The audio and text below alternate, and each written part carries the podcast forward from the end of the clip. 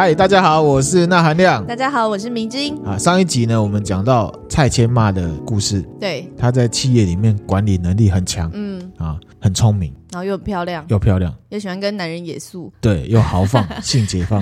啊。我们接下来就要讲，嗯，上一集讲到她的管理能力很好，嗯，啊，接下来我们要讲她战场上面的表现。哦，上一集有讲到文献上面有记载，她临战猛不可当，猛不可当。这个蔡千妈显然啊是时代的新女性，嗯，她在海上作战的时候呢，会穿着红色的上衣，嗯，作为她个人的标志。哦，她有想到这个蛮厉害的耶，就是识别化啊，logo，做个人的识别，然后可能大家以后看到红衣服就会先退两步之类的，退两步啊，对，就是哎，那是拆迁嘛。对，好，我接下来讲可能不一定会退两步，我讲给你听。好好好，她有自己的舰队哦，她不是跟老公待在旗舰上面，在那边指手画脚。老公，你看我们走那边好不好？不是这种的，是她自己有舰队哦。嗯，而且呢，他会带自己的女海盗。你的意思说他手下都会是女？他有女海盗，真的哦。我不敢说全部都是女生，可是有女海盗。对，然后呢，他会自己来哦。嗯，他们船会做火炮射击。而且呢，他们也是一样，他呢运动神经很棒，爬那个船杆的速度无人能比，所以他常常会很快的爬到船杆上面，有没有？嗯，看前方的状况，然后再回报给他的老公。嗯，因为老公是旗舰，就是指挥船。嗯，除了火炮射击，有没有？他会爬到船杆，因为他爬很快嘛。他会到那个最高点，然后用那个火罐扔到敌船上，让船起火。那要靠很近才有办法扔吧？啊，所以他爬很高啊，嗯、爬很高往下扔，而不是往前扔的、啊。嗯，好强哦，很强哈、哦。我觉得他应该就是一个很不怕死的人。海盗哪一个怕死啊？哦，也是啦，吼。对啊，海盗就是每一天都当最后一天在活的那种概念，啊、就每一天都过得精彩。嗯。对啊，而且呢，那个文献上有讲到勇猛善战嘛，嗯，而且显然呢，非常的那个放荡不羁啊。嗯，相传呢、啊，在当时的海盗圈还有海军的圈子里面，有一个迷信，嗯，在作战的时候，如果看到女生裸体啊，船上的那个武器大炮啊，就会奥炮，你知道奥炮？奥炮就是炮射不出去。他就采用了这个迷信，他跟他船上的女海盗有时候打仗的时候会把上衣脱掉，哦，裸体上阵，你想象一下哈，在海上很阳刚，噔噔噔噔噔噔噔噔噔噔噔，船上的海员或者是海军，通常通常都是男生，推共推呀。嗯，在船上海上航行很久了，喊打喊杀的时候，现在看到对方整条船都是裸女，然后呢下不了手的。然后这时候男生心里面就会有一首歌。哪一首？怎么这样子？你看着我说你有点犹豫，一时傻眼呐、啊，士气溃散，对不对？真的耶，士气溃散。这时候呢，他们就开始火炮攻击，丢火罐，然后呢，把他们打爆。心理战啊，就善用女性的那个特质。对啊，这种桥段在电影里面偶尔会看到，可是原来真的有哦。现实生活中真的有发生过。啊、我觉得这个时候来看呢、啊，当然这个一定是迷信，什么看到女女女性裸体会，这会不会是他们自己传出来的？总之呢，免不了是一种心理战的效果。嗯，嗯，打仗也是要靠心理战、啊哦。所以你看他打仗也是用脑袋在打的。嗯。除了自己很厉害之外，他也是用脑袋在打。有一些用一些技巧。对啊，所以呢，蔡千妈他很会打仗，是公认的事情。嗯，他的履历表还蛮精彩的。好，我们讲两个比较厉害的案例，而且是关键的血战。嗯，哦，刚才说到这个清朝常常会来想要讨伐蔡千。嗯，清朝就有一个名将叫做胡振声。嗯，他就来讨伐。嗯，嘉庆皇帝的时候。胡振声啊，跟蔡千妈的舰队在金门跟平潭这附近的海上就打起来了。嗯，对战了好几回合，分不出高下，打一打打一打，蔡千骂的船舰突然间掉头逃跑。嗯，胡振声啊，乘胜追击，往前追。对，追。可是他忘了一句话，什么呢？穷寇莫追啊！你知道穷寇莫追，就是已经快输的人，你不要去追他。对，这句话有两个内涵。一个是狗急跳墙，嗯、他可能会抱着你一起死，所以你不要追他。对。第二个是什么？诈败。诈败什么意思？假输啊。哦。结果呢？胡振生就中埋伏。嗯。诈败。蔡牵他是假输，他把他引到另外一个地方，嗯、然后呢，他的船的尾巴有没有被炮击打中？GG，然后这时候就会有一个音效啊，得了，三国无双那个啊，哪一个？敌将无正身，无托塔利，有没有？就是就输了。那刚讲到蔡牵的据点是摆在马祖嘛？哈，赢了这场仗之后，他们马上。哦，不是，马上是在船上挥军攻打淡水，嗯，干掉了当时淡水的营都司，就是一个官呐，嗯嗯，陈廷美，嗯，好，这时候呢，蔡牵的海贼军团等于是占领了台湾北部的海域，嗯，所以呢，刚刚才会讲，一开始讲到。南北的富豪有没有商人都来缴钱？嗯，因为他势力很庞大，势力很庞大了。这时候嘉庆皇帝啊，听到胡正生死了，嗯，哦，这时候有点像是那个小时候看那个卡通，嗯，或者是金刚战士，哦，这一集派出来的怪兽被打败了，哦，大头目都会很愤怒嘛，可恶啊，下一次一定打死你啊，这种的。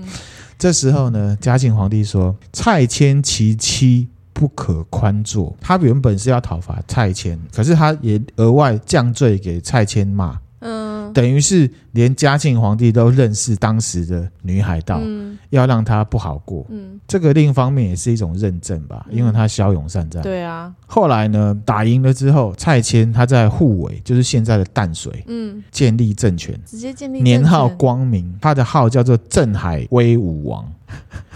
称帝了，然后呢，持有一个玉玺，上面写“光明正大”，是他自己命自己弄的吧？自己登基啊？哪哪一个皇帝不是自己命的.宋太祖也是自己命的啊。Oh. 武则天也是自己命的，啊，不然要谁命？不是，他就是我自己要。我武力，我的武力够强，我的势力够大，我的钱够多，大家会怕我，我就建立政权。你以为政权是怎么建立的？都是这样啊。所以他中国的历代政权哪个不是拳头大当政权的？所以他就是跑到淡水那地方，就说我现在要建立我的年号，我要当王了。我是王，对啊。然后老百姓们就会服从。他反正他建立政权就是要大家服从了嘛。哦啊！你不信，你不信的人，我就砍你这样。这种事情怎么会是啊？因为大家服从我，所以我当王。你以为你是在看电影《亚瑟王》吗？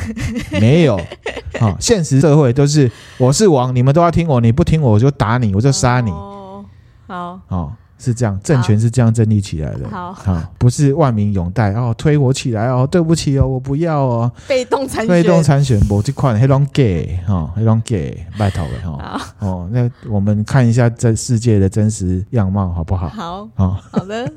蔡牵建立政权之后啊，势力最高峰，他有两万名的海盗。嗯，好多，哦，很多，而且他这个海盗就是聚在一起啊，嗯，所以呢，有好几个、数十个海盗村。嗯，就是很大的势力这样子。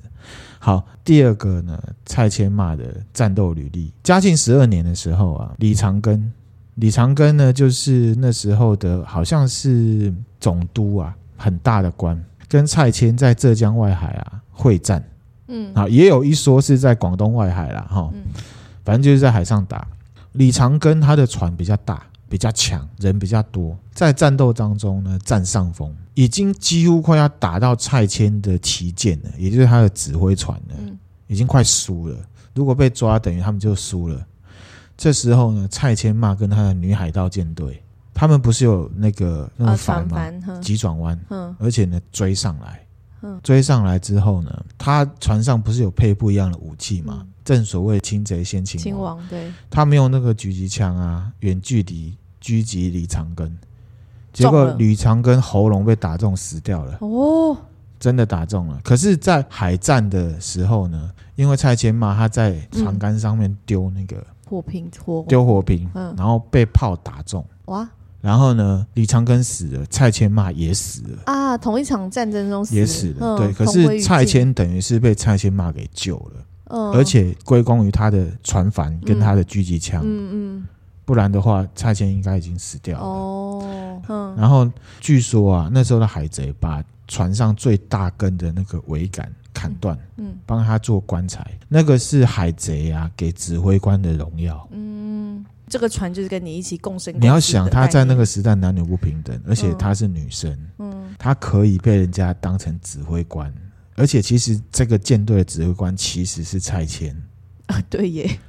所以，如果海盗是他的职业的话，他其实表现的非常非常的好。嗯，等于是奥斯卡被颁了终身成就奖的概念，对对，对不对？大概是这样的感觉。好，那失去了这个女战神之后的蔡牵啊，就有人传一句话。什么？成也蔡牵骂，败也蔡牵骂。哇！因为呢，蔡牵骂死掉之后啊，蔡牵跟其他势力还有企业运作的能力啊，就消失了。他开始跟海上其他集团、海盗集团的合作分裂。嗯。所以你看，各位老板，人才重不重要？真的。不要以为你自己最厉害。嗯。也不要以为你现在可以在这里是靠你自己。嗯。不完全是这样。嗯。然后呢，来自台湾商人跟土豪上供的。钱也越来越少，嗯，因为以前大家斗内都是针对蔡牵骂来的，嗯，没有钱，所以呢，等于是整体企业的营收表现就往下，开始走下坡，走下坡。然后后来呢，在金门总兵李松年跟澎湖水师王德禄的追击之下，这个蔡牵他因为打输了之后，他就跑到安平，嗯，然后又被打，他跑到格马兰，也就是现在的宜兰，嗯，又被打，嗯，然后呢，逃出海。一八零九年，也就是蔡牵骂死的两年后，嗯，他在浙江外海被围剿，打不赢，他自己在船上点火要自爆身亡，所以蔡牵集团就没有了，没有了蔡牵骂，蔡牵集团就没有了。哇！所以蔡牵骂，你看是不是很厉害？欸、智勇双全的女强人。啊、然后呢，蔡牵的后代在台湾，哎，蔡牵他有一个手下姓林。嗯，他把蔡牵的唯一后人，据说只有一个小孩，不知道是跟谁生的，不晓得。因为那时候蔡牵已经逃亡，而且死掉了，把他带到现在彰化县竹塘乡附近定居。嗯，而且为了怕被清朝追杀，所以呢，跟他的手下改姓林。嗯，可是他们的祖先牌位上面写的姓氏是写蔡。嗯，然后现在不知道在哪里，就是。不知道是谁。蔡牵跟蔡牵的后人是在台湾定居的。嗯、好，我们讲一下蔡牵骂的一生啊。我们先把海盗这件事情摆在一边，然后假设海盗它就是一个行业，一个职业。对，你看蔡牵他在工作的时候，各个层面，企业资金面、企业管理、内部管理、创新、营运面，他都有很突出的表现。嗯，他动脑。也动手，亲自去做，冲在第一线。他不会躲在后面，在那边叫人可以洗，把人给他洗别掉的那种，嗯、不会，他是自己去干。如果蔡谦是这个集团的执行长或董事长，嗯，蔡谦嘛就是营运长或者是总经理嘛，嗯，他不像一些人呢，直接躲在后面出一张嘴，然后手脚萎缩，身体越来越胖，只会变成只会收割别人的蚕宝宝人。哦，真的不会，他是。自己有亲力亲为，亲力亲为。做，而且他死的时候受到了最高的礼遇，嗯，也可以是说他的职业生涯等于是被肯定了，嗯、是被谁肯定？被他的手下肯定哦，嗯，对，哦，不是企业主管之间、高层主管那边互相吹捧哦，对，是被他下面的人这才是真正的、真正的一个认证啊！对，而且被他的敌营的嘉庆皇帝，嗯。这样子气急败坏、跳脚犟嘴，也是另类肯定。嗯，这个才是一个人在工作职场上面表现的，嗯，真正的好表现是这样，嗯，而不是那边自己在那边互包，对，就是在做事，不是在做人呐。对，在搞做人也很重要啦，可是要有一个平衡呐，不能只做人呐，然后做事就全部都啊，好，这个是另外一回事，我们另外讲哈。好，另外一方面，我们讲到他的出身。嗯，她本身就是一个出身贫穷的女生嘛，对，不然怎么会被卖来卖卖来卖去的，嗯、当做货品一样？连遇到蔡牵也是被买的，嗯，那她算是什么？运气好，遇上伯乐，真的。蔡牵嘛就等于是被蔡牵信任，让他放手去做他想做的事情，嗯，他有他的话语权，嗯，他有他的自由度，嗯，我觉得她应该是很有主见的女生的，嗯，一定的啊，一定的哈，嗯、而且呢，她等于是。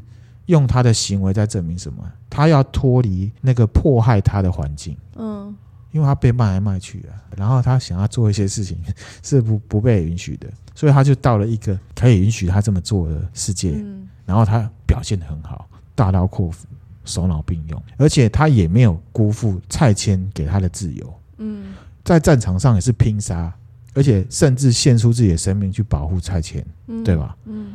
所以呢，我的想法啦，先不讲海盗这一块，以一个女性来讲，她是很了不起，嗯，我觉得蛮厉害的，因为她有自己一套人生的剧本，她为了自己去争取，自己做主，好，我们现在看呢、啊，我们有多少人是按照别人写好的剧本在走的？嗯，很多人都是这样。对，当然，如果你自己没有想法，那有剧本总比没剧本好嘛。给 别人给你一条路，你就这样去走，那也就这样。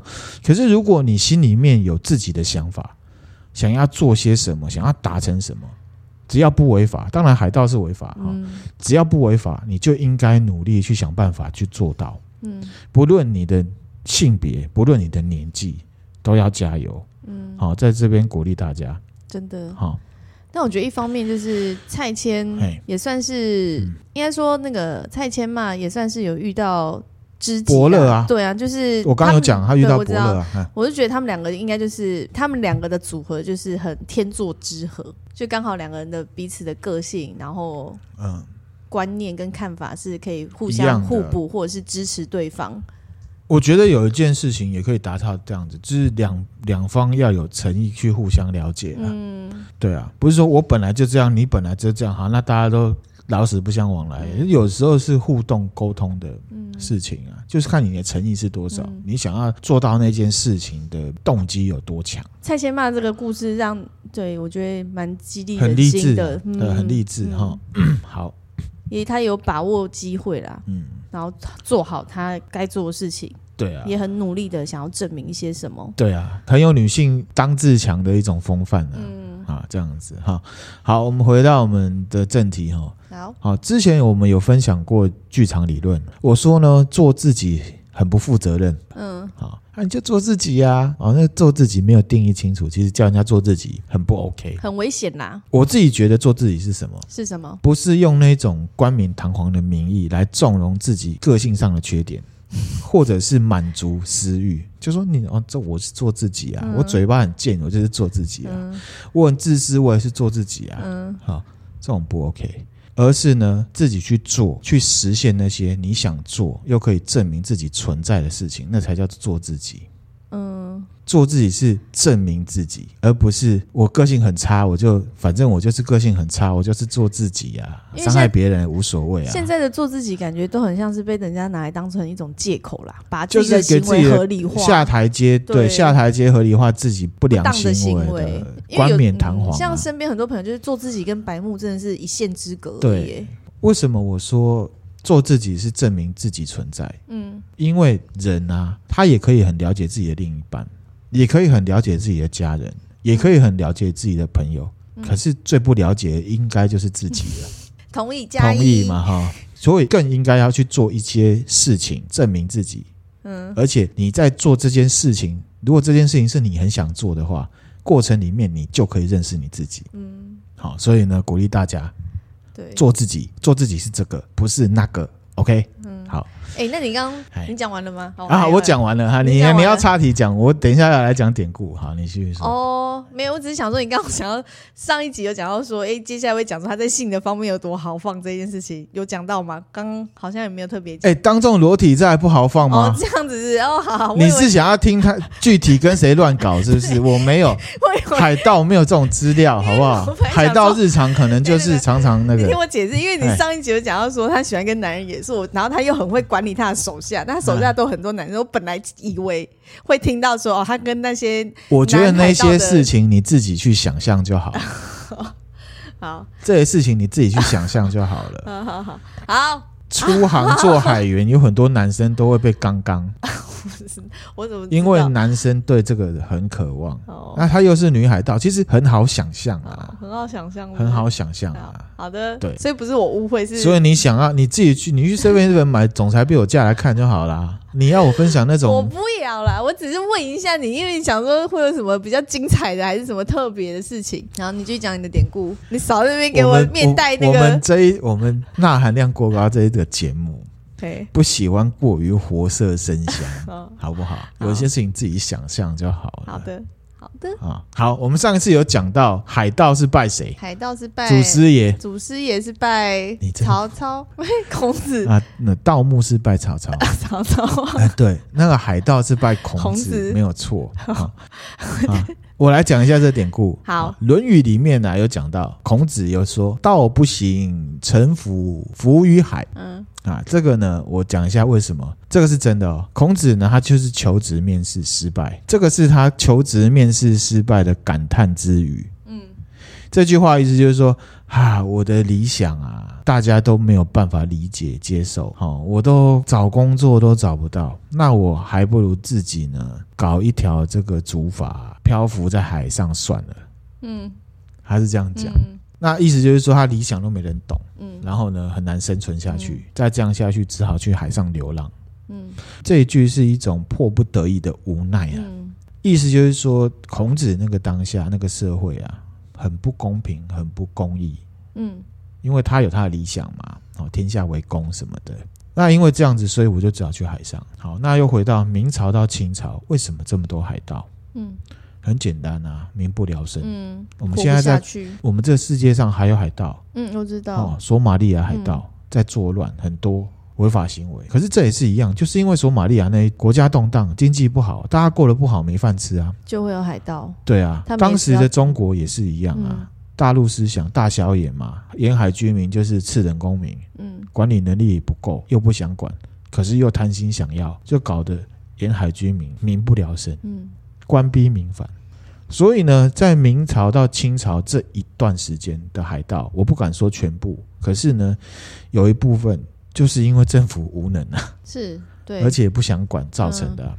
哦，还记得我们周星驰有演过《武状元苏乞儿》哦，有那个结尾，好、哦，结尾，身为丐帮帮主的苏乞儿蹲在那个朝廷，然后皇上也蹲下来，嗯嗯，然后呢，苏乞儿就跟皇帝说：“如果你很能管。”很会管，你就不用忌惮我了，你就不用忌惮我丐帮帮主。嗯，人人有饭吃，大家过得开心，谁想当乞丐？对耶，这很基本的道理，难道他不懂吗？对啊，就是你不用忌惮我，其实你不用尊敬我，嗯、你只要把国家做好，管好做好，我丐帮自然就不会做大。嗯，因为没有那么多人想要当乞丐的。对啊，真的耶。啊，这就让我想到刚刚回到刚刚讲的那个典故。嗯，孔子。为什么海盗祖师爷是孔子？嗯，这是一种反讽的心态啊！嗯、啊，这个就讲到说，春秋时代、啊、有一个叫做道直的人，嗯，他是一个海盗，嗯，然后呢，他同时呢也是鲁国官员柳下惠的哥哥，嗯，柳下惠有听过吧？柳下惠呢，我们现在来形容一个男生是柳下惠，就是说他是正人君子，坐怀不乱，嗯，很多妹啊到酒店里面，所有的妹妹都贴上去，他坐怀不乱，嗯，应该是今天没有吧？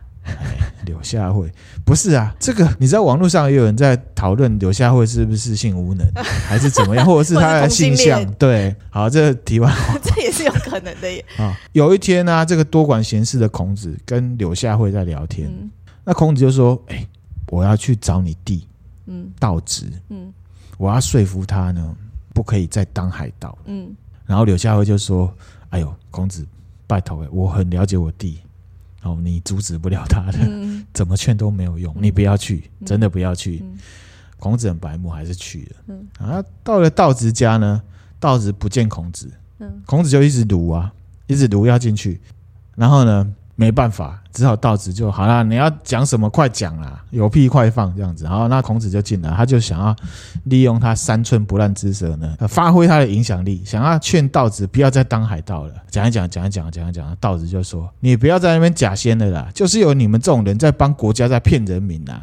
这个国家的领导人到处打仗，偏袒有钱人，罔顾一般老百姓的权益，平民都没有工作，没有钱，没有饭吃。国家的领导人因为无能杀死人。”不知道比我这个道直啊多多少倍啊！嗯，你还在那边帮他擦脂抹粉，你要说服我，还不如去说服我们的国家领导人。你这个伪君子，你连说服他让你当个官都做不到，你少在那边假正经，给我滚！下次你再来，我就把你吃掉。他讲了这一段之后呢，孔子呢一句话也讲不出来，真的耶，傻傻的走出道子家，而且再也没有回来过了。这孔子应该当场会吐血吧？完全被说中啊！对，然后呢？因为呢，孔子他也说过：“道不行，臣服浮于海。”他知道那一个无奈，嗯，没有选择的无奈，嗯，世道不好啊，真的逼到没有办法去做了一些事情。当然，我不是合理化现在的一些行为哈。现在的话跟以前不一样，现在永远都有选择的。嗯，好，就是因为上面这一段故事啊，海盗呢就把这一段呢孔子惨败的这句话呢收下来。拜孔子，因为他的意思就是说，你看你们这些正人君子说我们当海盗怎么样？你们正人君子的头牌第一把交椅都说过臣服浮于海，而且还被我们大海盗道子骂到这样讲不出话来，他也同意，所以孔子就是我们海盗的祖师爷，嗯，是这样子哦，很有趣啊。现在的社会也是一样啦，现在呢不只是要有饭吃。嗯，好，我们也要有自由，可是呢，我们要自由，我们也要好的生活，嗯，这样子，好，好，那今天就是我们分享的蔡千骂的故事，好，迷之音听了有什么感想？好想认，好想认识他 哦，啊，他已经过世了，怎么办呢？你只能关录音了，蛮心蛮。